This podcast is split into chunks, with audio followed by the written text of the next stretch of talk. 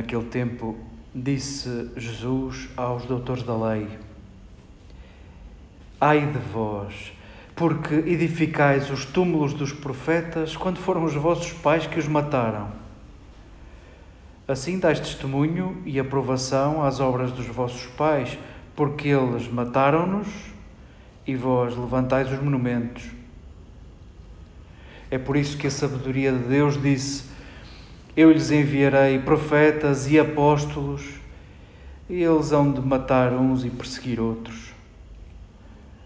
Mas Deus vai pedir contas a esta geração do sangue de todos os profetas que foi derramado desde a criação do mundo, desde o sangue de Abel até ao sangue de Zacarias, que pereceu entre o altar e o santuário. Sim, eu vos digo que se pedirão contas a esta geração. Ai de vós, doutores da lei, porque tirastes a chave da ciência. Vós não entrastes e impedistes os que queriam entrar. Quando Jesus saiu dali, os escribas e os fariseus começaram a persegui-lo terrivelmente e a provocá-lo com perguntas sobre muitas coisas armando-lhe ciladas para o surpreenderem em alguma palavra da sua boca.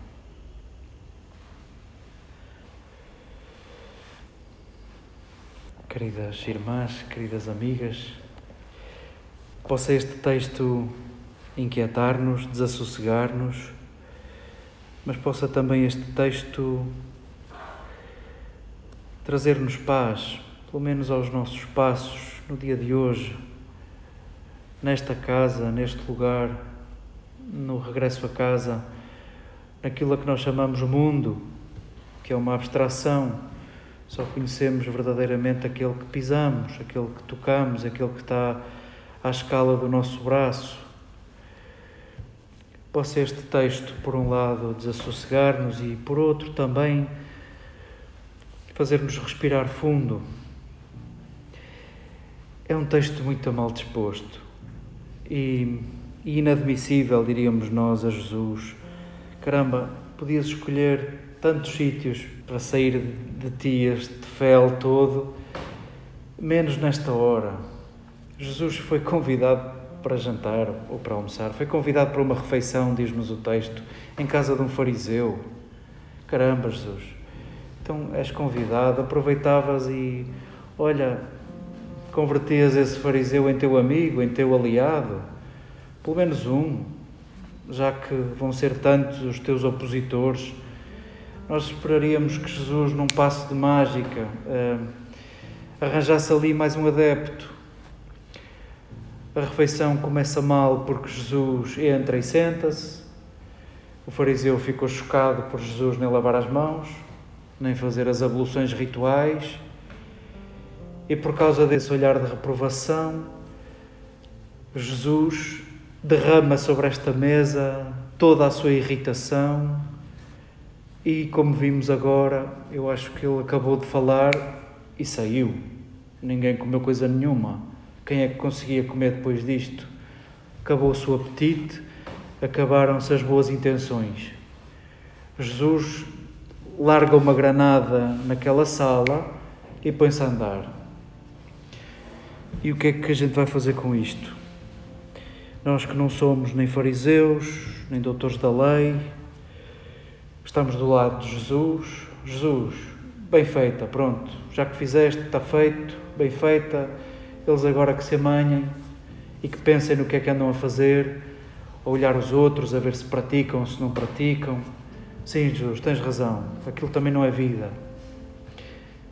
Espera lá, a ver se os outros praticam ou não praticam, a medir os outros, aqueles que se sentam à mesa, à mesma mesa que tu. Este texto de repente parece que se vira contra nós. Nós não somos fariseus de profissão, entre nós não temos o grupo dos fariseus, não temos o grupo dos doutores da lei, mas é óbvio que, em sentidos metafóricos, claro que também somos fariseus e também somos doutores da lei.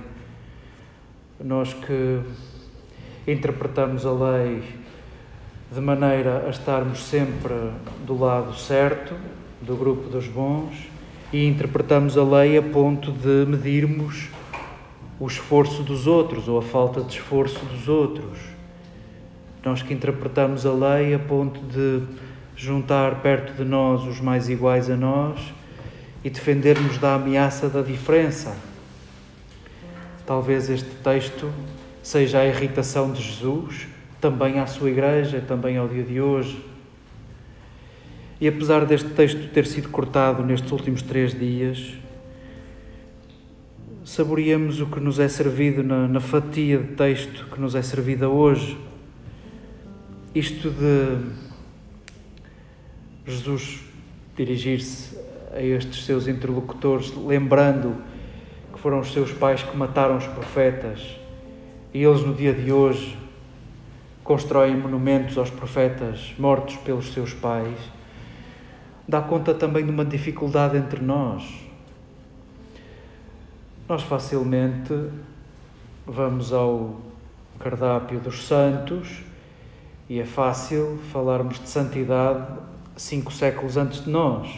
É fácil falarmos de todos os que já morreram.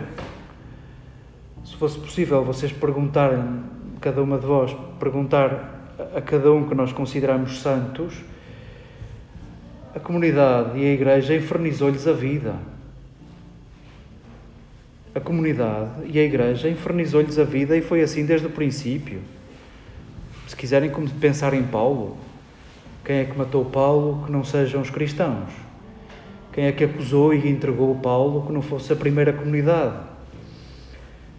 Sim, é fácil nós, passados uns séculos, olharmos para trás e julgarmos que foi tudo fácil.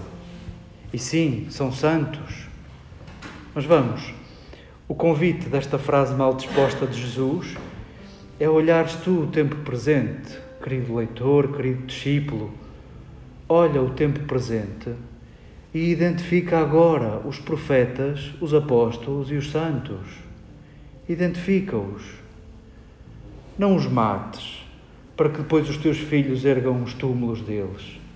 Não os mates estes interlocutores de Jesus, sentados à mesa com ele, não se deram conta que estava sentado à mesa aquele rabi mais sábio que Salomão.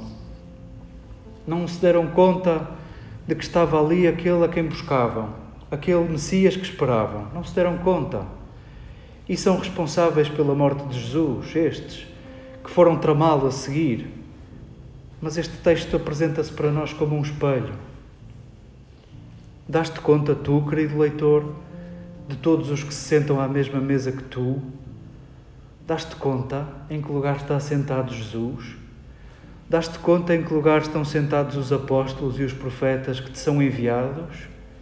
Dás-te conta que tu próprio também és? Possa este texto desassossegar-nos pela responsabilidade a que nos convida, mas possa também devolver-nos o tempo presente. É aqui, é agora, que nos reconhecemos profetas, que nos reconhecemos presença real de Jesus, que nos reconhecemos igreja viva, carentes uns dos outros, para falarmos do corpo de Jesus. Possa este texto devolver-nos o tempo presente o tempo da profecia e da santidade.